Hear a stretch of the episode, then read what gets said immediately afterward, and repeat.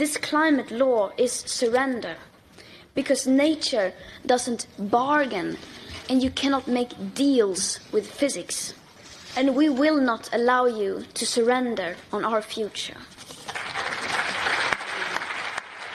4. März 2020. Die Klimaaktivistin Greta Thunberg spricht im Europäischen Parlament. Kurz davor erst hat die EU-Kommission ein neues Klimagesetz vorgeschlagen. Grüne Investitionen in die Zukunft, einen Green New Deal. Sie will das Klima retten und die Wirtschaft auch.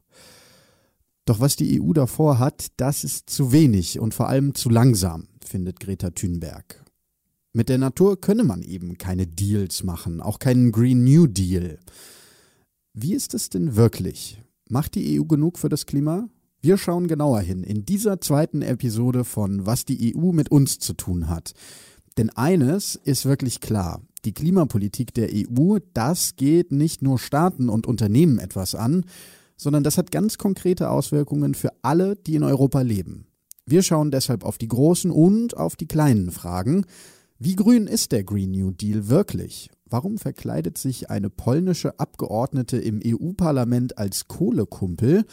Und wie kann es sein, dass ein winziger Käfer mitten in Europa einen ganzen Wald frisst? Auf all diese Fragen gibt es jetzt Antworten. Ich freue mich sehr, dass ihr dabei seid. Mein Name ist Adrian Breda. Hi. Es ist das Kostbarste, was wir haben. Was die EU mit uns zu tun hat. Europa zusammenhalten. Ein Detektor FM Podcast in Kooperation mit der Körperstiftung. Das Europäische an Europa ist The EU. Long live EU. Vive the EU. You wouldn't think of the EU. Es lebe the EU. et démocratique. EU.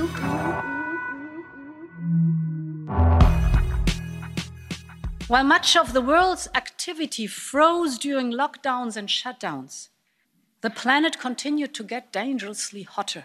Im September 2020 sagt die EU-Kommissionspräsidentin Ursula von der Leyen das in der ersten Rede zur Lage der Union. So richtig gut ist die Lage da nicht. Europa steckt in einer Pandemie und dann ist da auch noch die Klimakrise. Grund zu handeln. We know change is needed, and we also know it is possible. The European Green Deal is our blueprint to make that transformation. At the heart of it is our mission to become the first climate neutral continent in 2050. In 30 Jahren soll es also dann soweit sein. Die EU will dann klimaneutral sein. Wenn es soweit ist, dann werden in der EU zwar weiterhin Treibhausgase ausgestoßen, genauso viele Treibhausgase werden aber an anderer Stelle wieder aufgenommen, zum Beispiel von natürlichen Speichern, Wälder oder Ozeane, könnt ihr euch da vorstellen.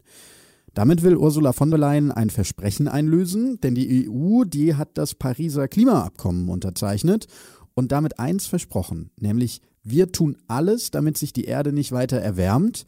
Am besten nur 1,5 Grad, auf jeden Fall aber weniger als 2 Grad im Vergleich zu 1750, als das Klima noch nicht durch industrielle Treibhausgase beeinflusst war.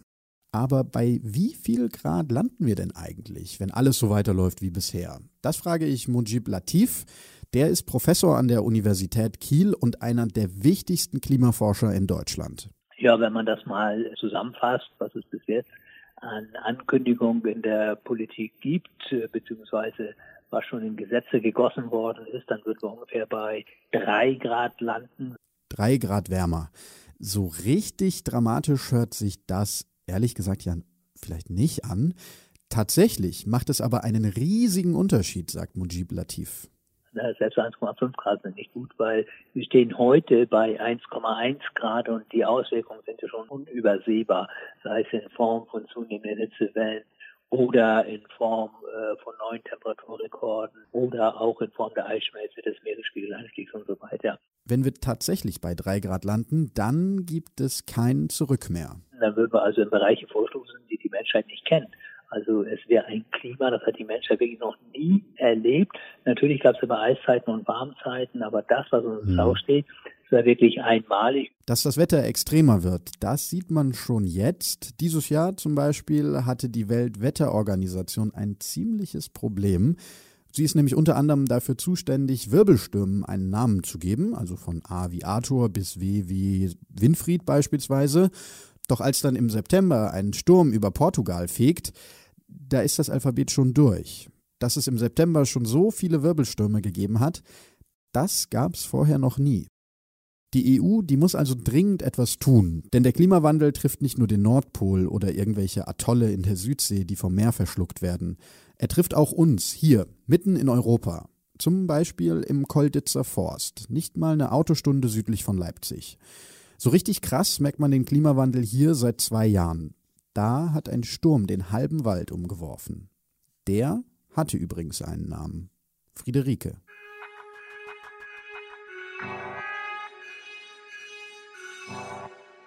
Into the Woods. Also wo wir jetzt stehen, muss man sich vorstellen, hier lag Meter hoch Stamm über Stamm wie ein Mikado. Ne? Die ganze Fläche hier, die war im Prinzip gar nicht betretbar. Wir stehen im Kolditzer Forst oder zumindest dem, was noch davon übrig geblieben ist nach Sturm Friederike. Wir, Gott sei Dank, denn ohne Hilfe wäre ich da echt ziemlich verloren gewesen. Ich bin Michael Hecht, ich bin äh, Revierleiter hier im Forstbezirk Leipzig. Äh, ich bin kein Landeswaldrevierleiter, kein klassischer, sondern hauptsächlich beratend für private Waldbesitzer tätig und übe den Revierdienst im Körperschaftswald aus. Und Sie zeigen mir jetzt heute, wo man in Deutschland schon den Klimawandel sehen kann. Genau, das kann ich Ihnen hier leider ziemlich gut zeigen. Dann gehen wir doch mal los. Darum bin ich dahin gefahren, um den Klimawandel vor Ort zu sehen. Es ging im Prinzip los mit der Katastrophe jetzt bei uns äh, mit Sturm Friederike im Januar 2018, der halt, ich sag mal, die Arbeit von mehreren Förstergenerationen innerhalb von ein paar Stunden zunichte gemacht hat. Und tatsächlich, da wo wir stehen und wo es vor ein paar Jahren noch einen geschlossenen Wald gab, da steht jetzt gar nichts mehr. Rund fünf Hektar Wald hat Friederike hier vernichtet. Sieben Fußballfelder voller Bäume. Auf einen Schlag. Einfach weg. Und das ist nur eine Fläche von vielen. Wir können es ja hinten sehen, das ist nur ein Überbleibsel von dem Lärchenwald. Dort war auch Sturm drin, ist aufgearbeitet, ist alles raus. Ne? Sie müssen das sich vorstellen, den ganzen Weg lang, das war eigentlich ein Holzstapel. Ne? Ist alles schon weg. Wie lange hat das denn eigentlich gedauert, bis äh, der Wald wieder ein bisschen aufgeräumt war, um es mal so zu sagen? Also es hat im Prinzip das ganze Jahr 2018 in Anspruch genommen.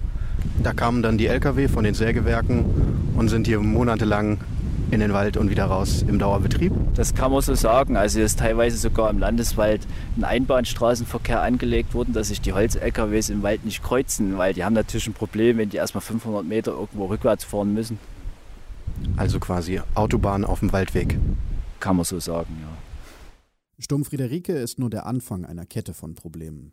Da reichen im Prinzip jetzt auch schwächere Stürme aus, um noch mehr Bäume umzuwerfen und zu brechen. Ne, das geht im Prinzip immer weiter.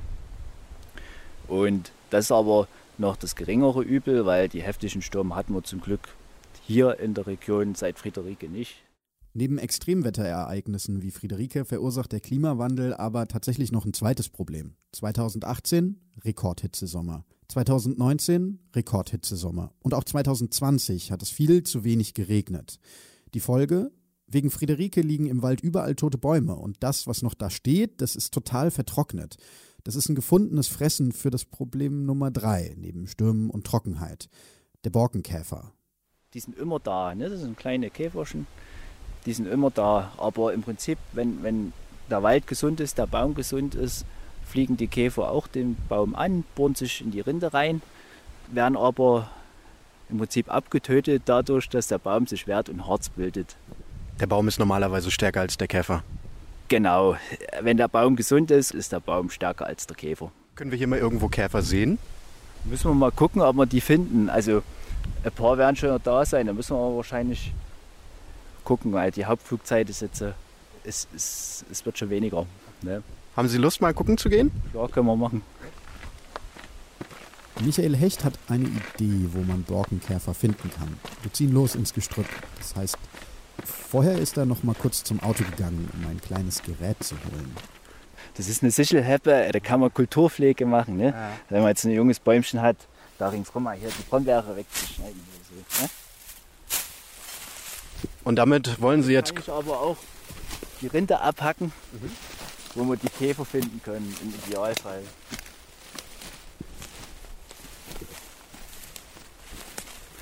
Ja, hier können wir mal gucken, ob da noch was drunter ist.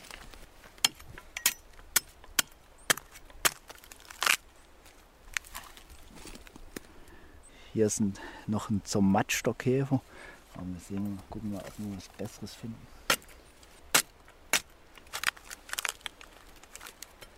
Hier sind noch welche drin. Hier sehen Sie, das also im Prinzip so klein sind die Käfer nicht, die ganze Wälder bedrohen.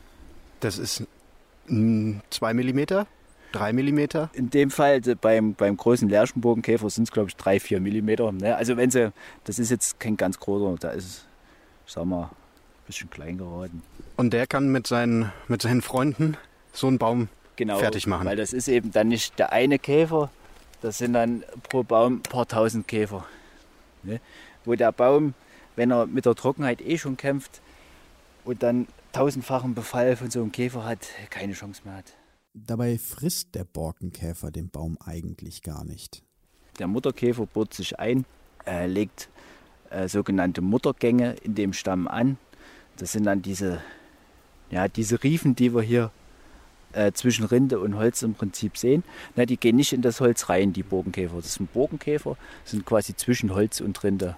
Sieht ein bisschen aus wie so ein kleines Labyrinth. Genau, im Prinzip wie ein Labyrinth. Äh, das ist für uns Förster, wenn wir das sehen, auch in dem Sinne interessant, weil wir da meistens die Art erkennen können. Also welch, welcher Bogenkäfer war das?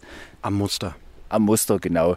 Buchdrucker zum Beispiel deshalb, ähm, weil der Mutterkäfer im Prinzip zwei senkrechte Gänge anlegt und die Larven sich dann links und rechts davon abfressen. Das sieht aus wie so ein geschriebenes Buch. Ne?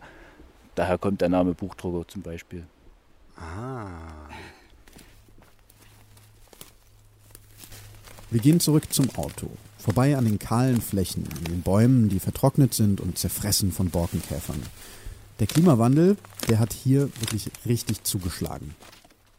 Und wie ist das jetzt? Also, ich meine, es wird jetzt Herbst. Wir haben heute, ich glaube, den 24. Ja. September.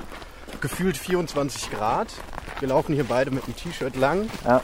Das heißt, äh, der Klimawandel wird vermutlich mehr werden, es wird wärmer werden, es wird auch mehr Stürme geben. Die Aussicht ist nicht unbedingt die beste, oder? Die ist nicht die beste. Ne? Also ich sag mal, wir sind jetzt in einer Region, wo wir in Anführungsstrichen schon viel verloren haben. Also wir haben immer noch viel, was man verlieren kann. Jetzt stehen wir hier vor Lerche, die ist in einigen Teilen auch Geschichte bei uns. Hier gibt es nichts mehr zu retten, auch wenn dann noch zwei mit einer grünen, mit grünen Nadeln dran sind. Ne? Die sind spätestens nächstes Jahr weg, beziehungsweise stehen die jetzt frei äh, und werden vom Sturm umgeworfen. Also da, da gibt es nichts mehr zu retten. Aber Sie geben nicht auf? Wir geben nicht auf, weil wir haben ja nicht nur Fichte und Lerche. Wir versuchen natürlich das andere so gut wie möglich noch zu retten, was da geht. Zu retten, was geht. Dazu gehört es auch, dass im Wald nicht nur Fichten und Lärchen stehen. Äh, wo ich Kind war, also ich komme auch von hier, bin ich in dunklen Fichtenwäldern Pilze suchen gegangen. Die gibt es nicht mehr. Also jetzt sowieso nicht mehr, aber auch schon vor drei Jahren nicht. Aber dadurch, dass man auch schon seit mehr oder weniger plus minus zwei Jahrzehnten angefangen hat, den Wald umzubauen. Dabei geht es nicht darum, dass Fichten einfach nichts aushalten und andere Bäume besser sind. Den besten Baum, den gibt es nämlich gar nicht. Wenn der Wald eine Chance haben soll gegen den Klimawandel, dann braucht er vor allem eins, möglichst viele verschiedene Bäume. Auch eine Eiche haut es bei 150, 180 km/h um. Ne? Also, aber eben nicht alle. Und darum versuchen wir halt das Risiko im Prinzip auch ein bisschen zu streuen. Ne? Schädlinge wie Bogenkäfer gibt es für jede Baumart, also auch für Eiche, Roteiche, Buche. Ne? Irgendwas kann immer kommen. Irgendwas kann immer kommen, genau. Darum ist eigentlich das Motto, das Risiko ein bisschen zu streuen. Dass wenn eine Baumart ausfällt, dass man im Prinzip trotzdem noch andere Baumarten auf der Fläche hat und der Wald an sich erhalten bleibt. Jetzt kommt der wirklich wichtige Punkt. Wenn der Wald stirbt, dann sieht es nicht gut aus im Kampf gegen den Klimawandel, denn die Bäume, die speichern CO2, ungefähr ein Drittel von dem, was in der EU ausgestoßen wird. Mehr als ein Drittel der Landfläche in der EU ist aktuell mit Wald bedeckt, also eine Riesenfläche und deshalb auch eine riesige Chance. Die EU, die fördert deshalb, dass die Wälder bleiben, ganz einfach, weil Bäume so wichtige CO2-Speicher sind und dringend im Kampf gegen den Klimawandel gebraucht werden. Hier im Kolditzer Forst hat der Waldbesitzer diese Förderung genutzt, um den Wald neu aufzubauen. Michael Hecht findet es gut. Ein gutes Vorbild für andere Waldbesitzer, der nach der Katastrophe nicht den Kopf in den Sand gesteckt hat, sondern im Prinzip dafür gesorgt hat, dass er die nächste Waldgeneration klimastabiler hochwachsen kann. Das Geld dafür kommt aus der gemeinsamen Agrarpolitik der europäischen Staaten und aus den sogenannten ELA-Mitteln, dem Europäischen Landwirtschaftsfonds für die Entwicklung des ländlichen Raumes. In dem Fall im Prinzip vereinfacht gesagt, hat der Waldbesitzer die Möglichkeit, wenn er sich an die ganzen Regularien hält, 75 Prozent der Kosten für Flächenvorbereitung, Zaunbau, Pflanzung und die Pflege im ersten Jahr äh, erstattet zu bekommen. Wie finden Sie das? Ist ein wichtiges Instrument. Ne? Weil wenn man sich das überlegt, 10.000 Euro Kosten pro Hektar. 10.000 Euro für nur einen Hektar. Wälder sind echt teuer und manchmal sogar noch teurer. Weil die Pflanzenpreise dementsprechend in den letzten Jahren auch gestiegen sind durch die hohe Nachfrage. Ist im Prinzip das ein sehr wichtiges Mittel, dass solche Wälder gerade im Privatwald eben überhaupt begründet werden. Ne? Also ich glaube, der Waldbesitzer hätte das auch nicht gemacht ohne die Förderung. Hier hat die EU also geholfen, den Wald wieder aufzubauen. Ein wichtiger und ein richtiger Schritt, findet Michael Hecht. Der Klimawandel ist da und wir müssen versuchen, das Beste dagegen zu machen. Das muss die große Politik machen und wir hier mit dem, mit dem Wald genauso. Ne? Wir müssen den Wald halt versuchen, für die Zukunft teilweise künstlich aufzubauen. Die große Politik, die hat mittlerweile erkannt, wenn wir das Klima retten wollen, dann brauchen wir den Wald. Und umgekehrt ist es genauso. Wenn wir das Klima nicht retten, dann verlieren wir vielleicht den Wald.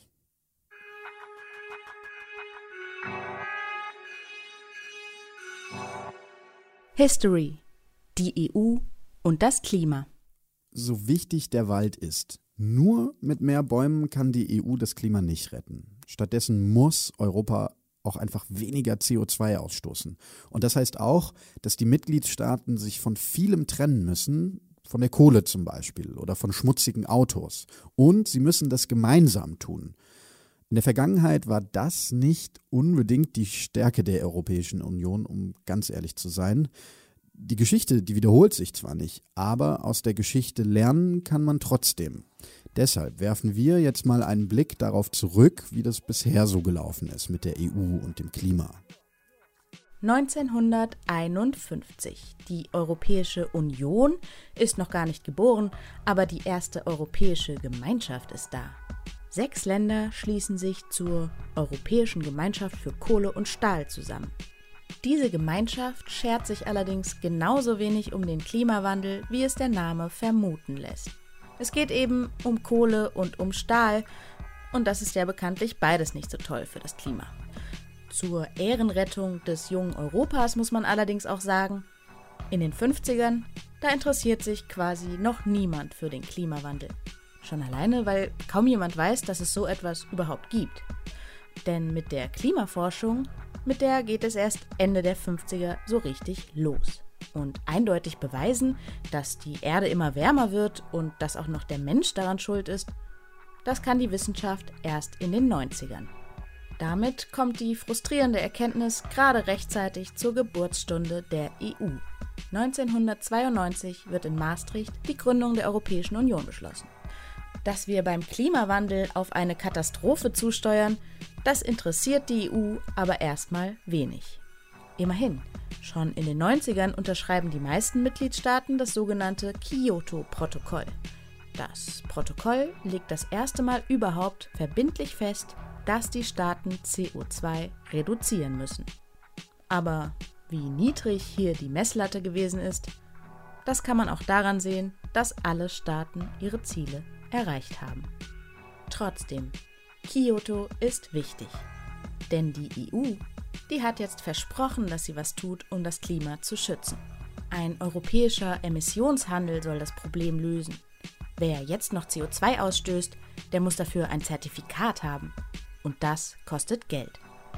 So richtig gut funktioniert das aber nicht.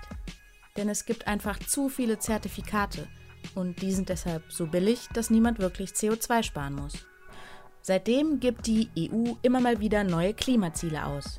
20% bis 2020, 40% bis 2030, 60% bis 2040, 80% bis 2050. Ja, und die Mitgliedstaaten, die tun mal mehr, mal weniger für den Klimaschutz und meistens eher weniger. So richtig ernst wird es erst wieder 2015. Fast alle Staaten der Welt kommen in Paris zusammen und vereinbaren, die Welt darf sich um maximal 1,5 Grad erwärmen. Auf jeden Fall aber deutlich unter 2 Grad. Das klingt gut, hat aber einen Haken. Verbindliche Maßnahmen, wie das Ziel erreicht werden soll, die fehlen. Und so steuert die Welt weiter auf eine Klimakatastrophe zu, allerdings ohne sich dabei allzu große Sorgen zu machen. Bis zum 20. August 2018. Da setzt sich eine 16-Jährige alleine vor das schwedische Parlament, um für das Klima zu streiken. Greta Thunberg löst eine Bewegung aus und plötzlich streiken jeden Freitag auf der ganzen Welt junge Menschen. Fridays for Future hat ein Ziel. Die Politik soll endlich auf die Wissenschaft hören und entschlossen handeln. Und tatsächlich, die neue Kommissionspräsidentin Ursula von der Leyen verspricht, dass jetzt alles besser wird. Sie will die Klimapräsidentin werden. Ein Green New Deal soll kommen und Europa endlich klimaneutral werden. Okay, da mitmachen wollen die Länder nicht unbedingt alle. Aber immerhin wird die EU jetzt strenger. Wer Geld will, der muss auch Klimaschutz liefern.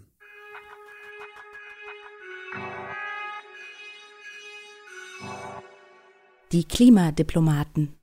Klimaschutz liefern. Wer da genau was machen soll, das ist gar nicht so leicht zu vereinbaren, denn die EU streitet wirklich sehr gern, gehört ja auch dazu. Wenn sich die Mitgliedsländer in einer Sache einig sind, dann also meistens darin, dass sie sich eben nicht einig sind. Ein besonders beliebtes Streitthema, was tun gegen den Klimawandel? Und dann gibt es da im EU-Parlament noch die, die den Klimawandel für ziemlich übertrieben halten und auch sonst nicht so viel mit der EU anfangen können. Also anfangs habe ich schon gedacht, das kann doch nicht wahr sein. Ihr sitzt hier im Europäischen Parlament, aber lehnt eigentlich die europäische Zusammenarbeit ab und wollt nur das Beste für eure Mitgliedstaaten dabei rausholen. Das ist Jutta Paulus. Sie sitzt seit 2019 für die Grünen im Europäischen Parlament. Frustrierend findet sie die Arbeit dort manchmal schon. Hoffnung hat sie aber trotzdem noch wenn man sich dann mal mit den Leuten auch gerne im Eins zu eins Gespräch, das führt meistens weiter als der, der Schlagabtausch im Ausschuss unterhält, dann stellt man fest, die halten sich zum Teil wirklich für überrollt und überfordert und haben das Gefühl, ihre Bedenken und ihre persönlichen, also landesspezifischen Notwendigkeiten werden nicht ausreichend berücksichtigt und gehört. Deshalb findet Jutta Paulus vor allem eins besonders wichtig. Gerade weil die Mitgliedsländer alle so unterschiedlich sind, müssen sich im Parlament erstmal alle gut zuhören. Wie können wir da die bestmögliche Lösung finden, ohne Regionen zu überfordern, ohne Menschen zu überfordern und ohne dass das Ganze dann auf dem Rücken der vielbeschworenen kleinen Leute ausgetragen wird. Jutta Paulus ist Naturwissenschaftlerin. Bevor sie in die Politik gegangen ist, hatte sie ein eigenes Labor. Doch auch wenn sich die Wissenschaft beim Klimawandel einig ist, im EU-Parlament muss Paulus trotzdem noch ziemlich viel Überzeugungsarbeit leisten. Ich habe mir vielleicht auch vieles einfacher vorgestellt. Ne? Also wenn man so wie ich so ein bisschen aus der Wissenschaft kommt und denkt, ja meine Güte, das ist Physik, ne? da können wir nicht drüber verhandeln. Ja, das ist in der Demokratie leider nicht immer die Hauptargumentation. It's politics, not physics. Und eines ist dabei auch klar, kein Land in Europa kann allein den Klimawandel stoppen. Auch nicht die Physikerin Angela Merkel. Wenn wirklich etwas für das Klima passieren soll, dann brauchen wir auch die EU. Also ohne EU ist eine kohärente Klimapolitik der europäischen Staaten gar nicht denkbar. Und ich glaube, die EU hat auch in der Vergangenheit sehr gut darin gearbeitet, wirklich Druck auf die Mitgliedstaaten auszuüben, zum Teil das, das übliche Zuckerbrot- und Peitschespiel, ähm, tatsächlich zu einer Klimapolitik sich zu wandeln. Die EU kann also ihre Mitgliedstaaten dazu bringen, das Klima besser zu schützen, aber egal wie erfolgreich sie damit ist. Natürlich kann auch die EU nicht allein das Klima retten, denn die meisten Emissionen werden ja woanders ausgestoßen, fast ein Drittel in China und immerhin 15 Prozent in den USA. Wem die EU zu streng ist beim Klimaschutz, für den ist das ein wichtiges Argument. Was die EU macht, das ist im globalen Vergleich ja eh unwichtig. Also mit der Argumentation müsste man in Afrika gar nichts machen. Ne? Und in China könnte sich ja jede einzelne Region auch hinstellen, ja, wir sind ja nur so und so viel Prozent der weltweiten Emissionen, deswegen müssen wir nichts machen. Wir haben in Paris beim Pariser Klimaabkommen weltweit alle Staaten miteinander unterschrieben, dass wir alle Anstrengungen unternehmen, die Erderwärmung deutlich unter 2 Grad, möglichst bei 1,5 Grad zu begrenzen. Und das bedeutet natürlich, dass jeder auch seine Rolle wahrnehmen muss. Und tatsächlich, es scheint sich etwas zu tun, zumindest langsam. Gerade erst hat die chinesische Regierung angekündigt, dass China bis 2060 klimaneutral sein will. Das ist ein Riesenfortschritt im Vergleich zu der Haltung, die China bisher eingenommen hat, nämlich wir sind ja eigentlich noch ein Entwicklungsland. Und die EU? Die Kommission will schon zehn Jahre früher klimaneutral sein als China, also 2050. Streit gibt es noch darüber, wie schnell das jetzt gehen soll und welche Etappenziele es auf dem Weg gibt. Nochmal Ursula von der Leyen dazu. The European Commission is proposing to increase the 2030 targets for emission reduction to at least 55 Prozent. 55 Prozent bis 2030. Das reicht nicht, sagt Jutta Paulus. Aber bei so vielen Staaten müsse man eben auch Kompromisse eingehen. Frau von der Leyen hat sich dafür entschieden, einen Weg einzuschlagen, der aus Sicht der Klimawissenschaft völlig unzureichend ist, aber man muss, da hat sie ja recht, ihr zugestehen, dass sie sagt, das, was ich vorschlage, wird für viele zu wenig sein, aber für einige auch schon zu viel. Und da haben wir Staaten wie beispielsweise Polen, die sagen, wir sind vom wirtschaftlichen Standpunkt her so weit hinten dran, wir können keine großen Investitionen in Klimaschutz tätigen, ohne unsere Bürgerinnen und Bürger zu stark zu belasten. Dass gerade osteuropäische Länder beim Klimaschutz blockieren, das ist kein Zufall. Das Problem ist da, obwohl sie so schmutzig ist und teuer, setzen in Osteuropa viele Länder immer noch auf die Kohle. Bis jetzt jedenfalls.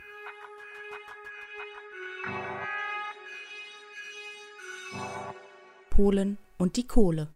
Zwischen 30 und 40 Millionen Tonnen. So viel CO2 setzt allein das Braunkohlekraftwerk in Belchatov jedes Jahr frei. Zum Vergleich, das ist mehr als Irland oder die Slowakei insgesamt. Das Kraftwerk in Belchatov ist das größte Braunkohlekraftwerk der Welt. Nichts und niemand stößt in Europa mehr CO2 aus. Für Polen ist Belchatov aber nur ein Kraftwerk von vielen. Denn noch immer kommen hier drei Viertel der Energie aus Kohlekraftwerken. Und das, obwohl die Kohleförderung subventioniert werden muss, damit sie sich überhaupt rechnet. Doch bei der Kohle geht es eben nicht nur um Geld, sagt Jutta Paulus. Wer sich in Europa für die Kohle einsetzt, für den ist das Thema auch emotional wichtig. Das geht so weit, dass eine Kollegin aus Polen, die mit im Umweltausschuss sitzt, dass die in Bergmanns Uniform im Umweltausschuss aufgelaufen ist und gesagt hat, Kohle gehört zu unserer Kultur, Kohle gehört zu unserer Tradition, wir werden das niemals aufgeben. Und da denke ich, da müssen wir vielleicht kreative Lösungen finden und müssen sagen, ja gut, dann fördern wir meinetwegen aus EU-Geldern Kohlefeste oder sonst was, aber wir müssen ja diesen Dreck nicht mehr fördern. Aber woher kommt die Liebe zur Kohle? Das frage ich Gabriele Wojdelko. Sie ist Osteuropa-Historikerin bei der Körper-Stiftung. Also ich glaube, dass im Fall von Polen das Thema Transformation und Transformationserfahrung eine Rolle spielt. Polen ist ja 1989 sozusagen wie andere Länder des ehemaligen Ostblocks auch, hat sich der kommunistischen Diktatur entledigt. Und ich glaube, dass diese dass das kommunistische Erbe nicht zu unterschätzen ist, wenn es auch um aktuelle Fragen, auch um Fragen der Energiepolitik geht. Damit, dass große Industriebetriebe abgewickelt werden, hat Polen nach dem Kommunismus schon einmal schlechte Erfahrungen gemacht. Denn damals sind viele Arbeitsplätze in der Industrie verloren gegangen. Natürlich wollen deshalb nicht alle in Polen raus aus der Kohle, denn über 80.000 Menschen sind da noch beschäftigt.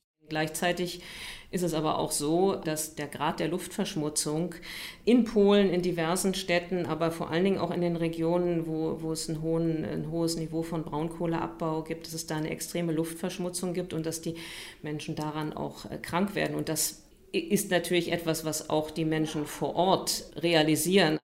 Auch hier zeigt sich, wie sich die Vergangenheit in der Gegenwart noch auswirkt. Denn noch immer heizen viele Häuser mit Kohle, wie im vergangenen Jahrhundert. Weil der Smog viele Menschen krank macht, wünschen sich mittlerweile aber viele Polinnen und Polen, dass endlich Schluss ist mit der Kohle. Die polnischen Regierungen haben das lange Zeit anders gesehen. Noch letztes Jahr hat sich Polen als einziges Land den Klimazielen der EU verweigert. Das Argument der Regierung, ihr könnt ja gern klimaneutral werden, aber wir, wir schaffen das nicht so schnell. An dieser Position hat Polen lange Zeit konsequent festgehalten. Die polnische Regierung hat ja in der Vergangenheit immer wieder gezeigt, dass sie durchaus bereit ist, auch Druck auszuhalten, der von der EU, der aus, aus Brüssel kommt. Doch der Druck, der wächst. Weil sich Polen querstellt, hat die EU die finanzielle Unterstützung Polens gekürzt. Zum Beispiel bei Geldern, die dafür da sind, Kohleregionen dabei zu unterstützen, aus der Kohle auszusteigen. Polen bekommt da aktuell nur die Hälfte von dem, was maximal möglich wäre. Und wenn Polen Geld aus dem riesigen Corona-Paket der EU will, dann muss es ein Drittel davon in den Klimaschutz stecken. Und tatsächlich, seit Corona tut sich was in Polen. Aktuell steckt das Land nämlich eine Menge Geld in erneuerbare Energien. Überall entstehen Solarparks und Windräder. Im September 2020 dann die große Überraschung. Polen will bis 2048 aus der Kohle raus sein.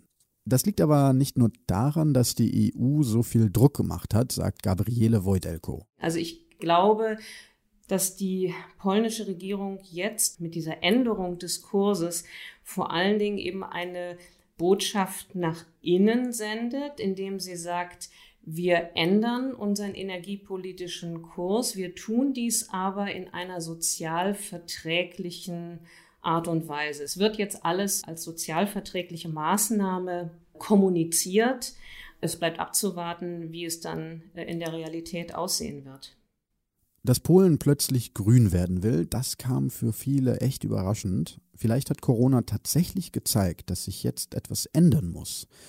Vielleicht liegt es daran, dass man mit der Kohle immer weniger Geld verdienen kann. Vielleicht will sich Polen nicht für immer mit der EU streiten oder vielleicht hat Polen auch einfach nur gut verhandelt mit der EU. Ob Polen tatsächlich noch zu einem grünen Vorbild in Europa wird, das liegt auch daran, wie viel die EU dafür ausgeben will. Also meine persönliche Einschätzung ist, dass Polen auch in Zukunft vor allen Dingen darauf schauen wird, dass die Interessen der eigenen Bevölkerung des eigenen Landes gewahrt sind. Die Tatsache, dass Polen versucht, die Klimaziele stärker zu erreichen oder sich grüner Energie stärker zu nähern, wird auch immer damit zu tun haben, was am Ende an Leistungen für Polen aus der EU dabei herausspringt. Also Polen ist ja heute schon einer der größten äh, Empfänger von, von äh, Zahlungen aus der Europäischen Union und ich glaube, dass am Ende auch die Frage eines grünen Polens sich daran entscheiden wird, was die EU bereit ist, dafür zu investieren.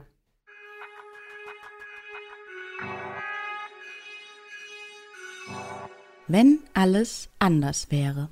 Seit der Corona-Pandemie ist eines klar. Wenn die EU dringend handeln muss, und zwar wirklich handeln muss, und wenn sich alle Mitgliedsländer zusammenraufen, dann ist politisch echt schon ganz schön viel möglich. Beim Klima sollte das also auch möglich sein, sich zu einigen. Aber wie könnte sie denn aussehen eigentlich, die klimafreundliche EU der Zukunft? Eine klimafreundliche EU ist auf jeden Fall für mich eine Europäische Union, in der Zugverbindungen jedenfalls deutlich wieder aufgestockt werden, in der wir viel mehr und viel bessere grenzübergreifende Zugverbindungen haben. Eine EU, in der auch wir viele Strecken, die wir heute per Flugzeug oder vor Corona per Flugzeug erledigt haben, wie in älteren Zeiten per Nachtzug zurücklegen können. Gabriele Wojdelko lebt und arbeitet in Hamburg. Wenn die EU ernst macht mit ihren Plänen für den Zugverkehr, dann kann sie bald mit dem Nachtzug nach Stockholm fahren oder nach Paris. Wenn es nach Gabriele Wojdelko geht, dann geht es aber auch in den Städten bald sehr viel klimafreundlicher zu. Es ist eine EU, in der die Städte insgesamt noch deutlich fahrradfreundlicher äh, werden. Also es ist eine eine EU, in der das Fahrrad als selbstverständlicheres Verkehrsmittel akzeptiert wird. Klar, auch in Zukunft werden wir Autos brauchen. Dass die dann nicht mehr mit Verbrennungsmotor unterwegs sind, das wünscht sich der Klimaforscher Mujib Latif. weg von den fossilen Energien hin zu den erneuerbaren Energien. Und das heißt also, dass wir mit sehr fluktuierenden Energieangeboten umgehen müssen. Das heißt dann eben, dass wir die Digitalisierung und auch die künstliche Intelligenz damit einbeziehen müssen, um tatsächlich auch eine Energiesicherheit zu garantieren. Wenn das gut funktioniert, dann könnte Europa ein Vorbild für die ganze Welt werden. Das ist die riesen Chance für die EU, wirklich gerade in den Zukunftsfeldern, also erneuerbare Energien, Digitalisierung, künstliche Intelligenz endlich mal nach vorne zu kommen und ihre Wirtschaft im Hinblick auf diese drei Bereiche auszurichten. Und so könnte dann Europa wirklich zu einer Modellregion werden. Europa als Modellregion. Dafür braucht die EU aber erst einmal ein richtiges Klimagesetz, findet die Europaabgeordnete Jutta Paulus. Ihre Zukunftsvision? Wir haben ein Klimagesetz, was mit dem Budgetansatz arbeitet, sprich es geht nicht darum, in welchem Jahr ähm, sind wir emissionsfrei, sondern wie viele Emissionen pumpen wir insgesamt noch in die Atmosphäre. Denn darum geht es letztlich. Es geht nicht um 2029 oder 2048 oder sonst ein Jahr, sondern es geht darum, wie viel CO2 und andere klimawirksame Gase setzen wir frei. Und wie kriegt die EU das hin, nicht mehr so viele Treibhausgase auszustoßen? Auch dazu hat Jutta Paulus eine Idee. Wir haben ein bindendes Klimagesetz mit Einzelzielen, die auf die EU-Mitgliedstaaten runtergebrochen sind. Wir haben ein massives Förderungsprogramm für erneuerbare Energien und wir führen unsere Stoffe in einer Kreislaufwirtschaft, damit die Ressourcenausbeutung auch auf anderen Teilen der Erde zugunsten unseres Wohlstands ein Ende hat. Förster Michael Hecht hält sich bei der Politik lieber zurück. Er kümmert sich vor Ort um den Wald. Die großen Fragen, um die soll sich mal die Politik kümmern. Im Scherz sagt er, ich bin Beamter, ich muss aufpassen, was ich sage. Aber einen Wunsch an die EU hat er dann doch. Ja, es wird oftmals viel geredet, aber dementsprechend eher schwach bis gar nicht gehandelt, ne? dass sich das vielleicht mal ein bisschen ändert. Weniger reden und mehr handeln. Das wünscht sich nicht nur Michael Hecht von der EU. Darüber reden und streiten, klar, aber wegdiskutieren kann man den Klimawandel nicht. Deshalb höre ich jetzt auch mal auf zu reden. Das war's nämlich mit der zweiten Folge von Was die EU mit uns zu tun hat. Ich freue mich, wenn ihr nächstes Mal auch wieder dabei seid. Dann geht es bei uns um die Frage, ob die EU die Digitalisierung tatsächlich verschlafen hat. Der Podcast kommt dann wie immer am ersten Freitag im Monat, also am 6. November. Am Mikrofon verabschiedet sich Adrian Breder. Tschüss und bis zum nächsten Mal. Es ist das Kostbarste, was wir haben. Was die EU mit uns zu tun hat. Europa zusammenhalten. Ein Detektor FM Podcast in Kooperation mit der Körperstiftung. Das Europäische an Europa ist The EU. Long live EU. Vive the EU. You wouldn't think of the EU. Es lebe the EU. in Demokratie. EU.